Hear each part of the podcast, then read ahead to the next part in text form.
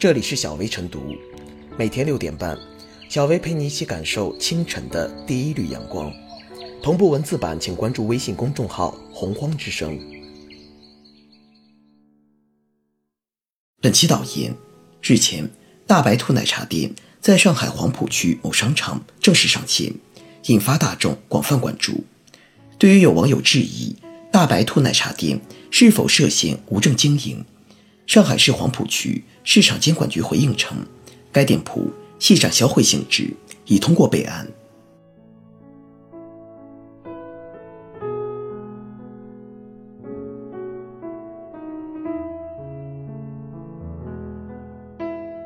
大白兔奶茶爆火，别忘了快闪店也要恪守质量红线。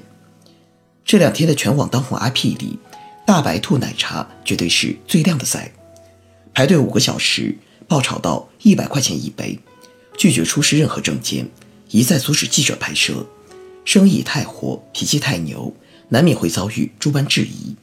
二零一九年，国货跨界仍是叫人眼前一亮的潮流。纽约时间二月十三日，青岛啤酒携首款潮服亮相纽约时装周，大展百年中国元素。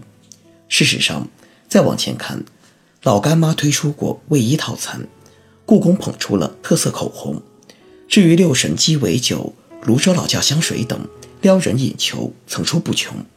大白兔作为奶糖界的扛把子，自然也没有闲着，唇膏、抱枕、护手霜、身体乳。大白兔跨界买的更多还是怀旧的回忆杀。于此而言，大白兔奶茶这样的跨界当然无可原罪。反之，能把 IP 产业链化经营好，这是百年老字号早就该修炼的真功夫。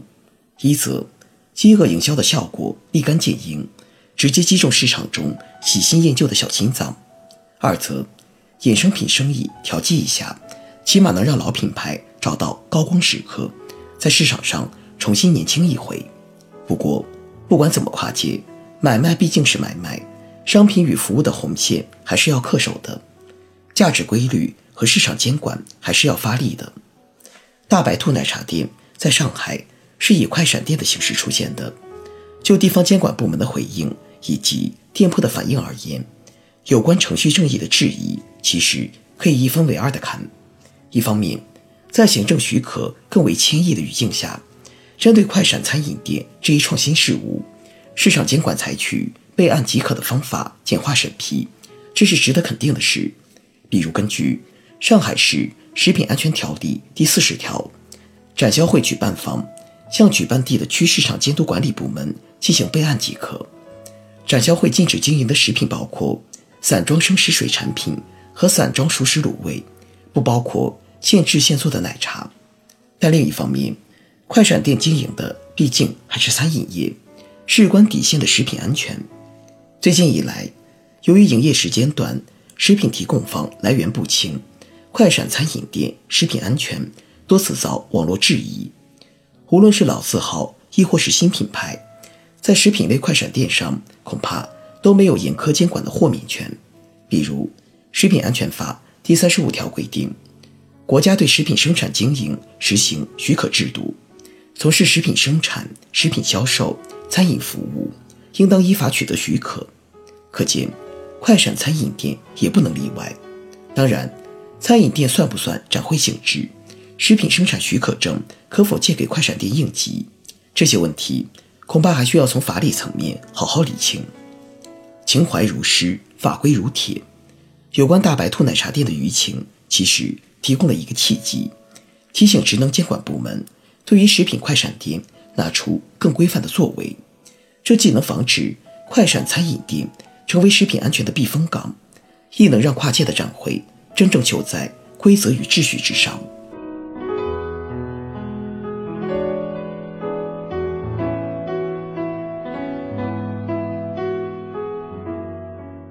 大白兔奶糖成网红。年轻人的情怀到底是什么？老字号大白兔奶糖的走红并非偶然，与之类似的还有回力鞋、永久牌自行车等等。一样的配方，不变的味道，在消费方式多种多样的当下，这些拥有几十年历史的老字号屹立不倒，既让人欣慰也让人好奇，爹妈辈甚至祖辈的品牌，究竟有什么样的目的，能够吸引口味挑剔的新生代消费力量？消费者喜欢老字号，产品稳定的质量固然是一方面，大白兔的口感稳定，也就让消费者形成稳定的预期。在快速消费的年代，消费者不希望花太多时间用于挑选商品，有影响力、有公信力的产品，自然容易获得更多关注。然而，单单依赖稳定的质量还不足以解释为什么年轻人也加入追捧老字号品牌的队伍。几乎所有喜欢老字号的年轻人，口里都离不开“情怀”二字。情怀本身无关褒贬，在当下的语境中，常常用以表达对过去生活方式的留恋。一个有情怀的人，不是一个喜新厌旧的人。在某种浮躁的社会空气中，其人格和品性。也呈现出积极的一面。不过，认真想来，在九零后、零零后消费者出生成长的年代，这些老字号其实已经告别了其鼎盛时期。如今，三十岁以下的年轻人，伴随着市场经济的发展进程成长，在他们的印象中，更多的是产品不断迭代、新生事物替代旧事物的记忆。拿娱乐生活来说，从小镇破败影院到游戏厅。到家家户户流行的小霸王，再到后来的个人电脑和游戏主机，这代年轻人从来都是在生活方式的不断颠覆中成长的。以年代而论，大白兔奶糖应该属于他们父辈更熟悉的产品才是。毕竟，哪怕是最早一批九零后，他们也没有任何计划经济时代的记忆，家里泛黄的旧粮票在他们眼中就是老古董，自然也无从体会。物质贫乏的年代，那些老字号产品对人们生活的意义，为什么年轻人把这些更年长的品牌当成属于自己的情怀呢？一个重要的原因或许是，在真正属于他们的年代，生活方式激烈变化，反而留不下太多的现实记忆，而且难以维持市场需求。以九零后更熟悉的干脆面来说，在全社会讲究健康饮食的当下，干脆面。已经失去了主流市场空间。相反，部分老字号因为质量稳定，能满足消费者的基本需求，成为年轻人寻找情怀寄托的新方法。尽管他们年少时对消费老字号产品并没有太深刻的体验，但是父辈的言传身教，再加上影视作品的渲染，他们的情怀记忆就很容易被激发，被嫁接到这些老字号身上。正所谓。情怀总是在失去以后，没有真正得到过的东西，才最让人伤感。另一个重要原因是，如今的年轻消费者已经形成了对新锐品牌和洋品牌祛魅的习惯。自从曾经叱咤风云的洋快餐在市场上褪去了小资的外衣，走亲民化路线，就可见一斑。人们更乐意凭商品带来的实际体验来选择消费，而不再以。品牌名称为唯一的消费信仰，商家贩卖情怀也是借力打力。现在不仅有大白兔奶糖这样的如假包换的老字号，也有带着情怀旗号的市场新锐。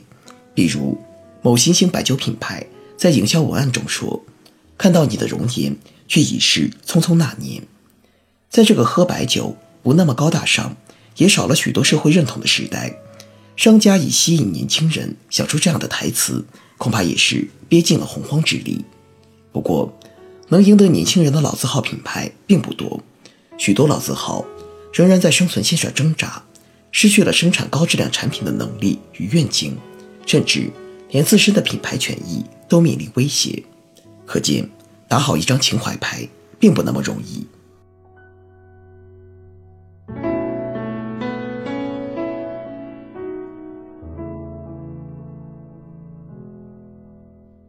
最后是小薇复言，自上线以来，大白兔奶茶就频频刷屏，足以说明打好一张情怀牌的力量。事实上，这并非大白兔首次跨界推出新品，从唇膏、香水再到奶茶，瞄准八零后、九零后主力消费人群，踩准年轻人的怀旧情怀，在社交媒体的带动下，一次次的跨界合作，为大白兔转型升级奠定了基础。虽然跨界合作，一定程度上为品牌的转型升级提供了良机，但并非长久之计。在贩卖情怀之后，还需回到产品本身，守住品质的红线。